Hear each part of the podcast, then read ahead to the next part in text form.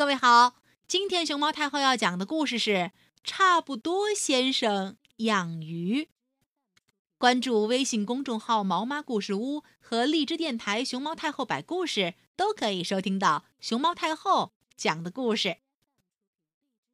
差不多先生家门前有一口池塘，差不多先生养了不少鸡、不少鸭、不少鹅。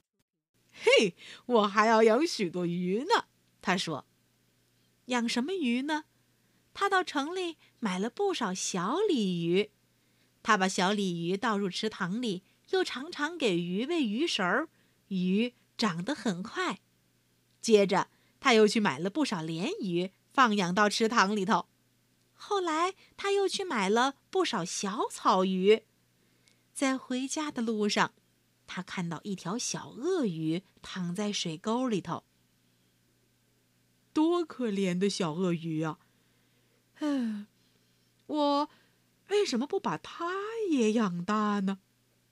差不多先生想，草鱼是鱼，鲤鱼是鱼，鳄鱼也是鱼。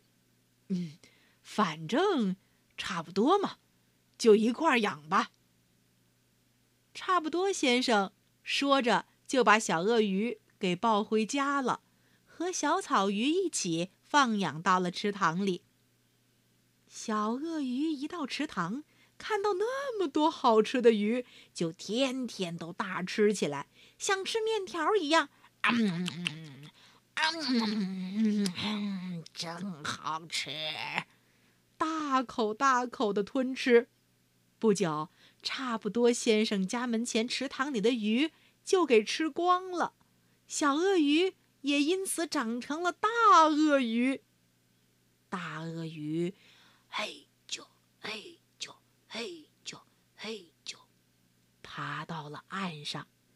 它一口一只鸡，一口一只鸭，一口又一只鹅，很快就吃掉了差不多先生养的鸡呀、鸭呀、鹅呀。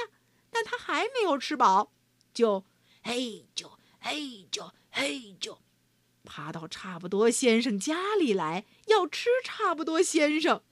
差不多先生看到大鳄鱼要来吃它，吓得只好从窗口逃了出来。在邻居们的帮助下，大家抓住了大鳄鱼。可是，差不多先生那一池塘的鱼，还有那么多鸡鸭鹅，全都被大鳄鱼吃光光了。差不多，先生坐在地上，好不后悔，拍着胸脯说：“哎，我以为鳄鱼也是鱼，其实它和真正的鱼相比，可差多了，差远了。哎，我的鱼啊，我的鸡鸭鹅哟！”呵呵小朋友。差不多，先生最后为什么嗷嗷大哭起来了？